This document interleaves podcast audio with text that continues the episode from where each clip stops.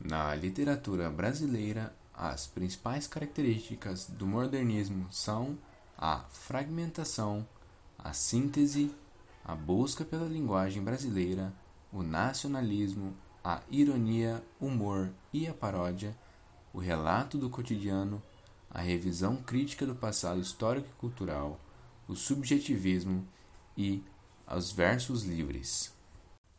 A pintura exibe uma família de emigrantes nordestinos que estão fugindo da seca, da fome, da miséria e da falta de perspectiva. A palheta de cores escolhidas exibe tons terrosos, o que dá ênfase à atmosfera fúnebre que envolve a cena. Mostrado no fundo, temos uma paisagem seca e sem vida. Os corpos, muito magros, traduzem a fome daquele povo, e as expressões nos rostos dão conta de expor o desespero daqueles que lutam pela sobrevivência em um país tão desigual. O poema faz o autor escapar da linguagem poética material e se apropriar dessa linguagem poética sem versos. Em belo painel de definição, explicita a grande diferença social entre operários e não operários. Também pode-se notar o sentimento socialista de Drummond queria espraiar-se na publicação de Rosa do Povo, em 1945, e a visão de mundo onírica e bem poética de um operário universalizado em São Pedro. Ele anda sobre águas por graça de Deus, enquanto burgueses se espantam por não poderem realizar a mágica, isto é, aos humildes, a magia divina, aos prepotentes, a inveja.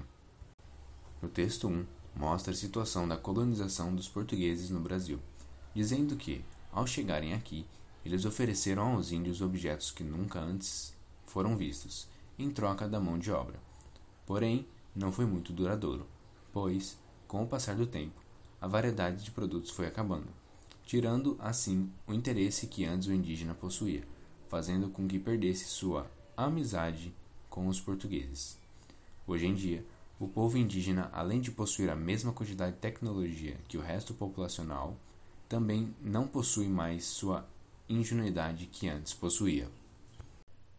No texto 2, mostra a situação discriminadora que os trabalhadores passavam naquela época, pois eram apenas vistos como uma mão de obra descartável e fácil de ser reposta.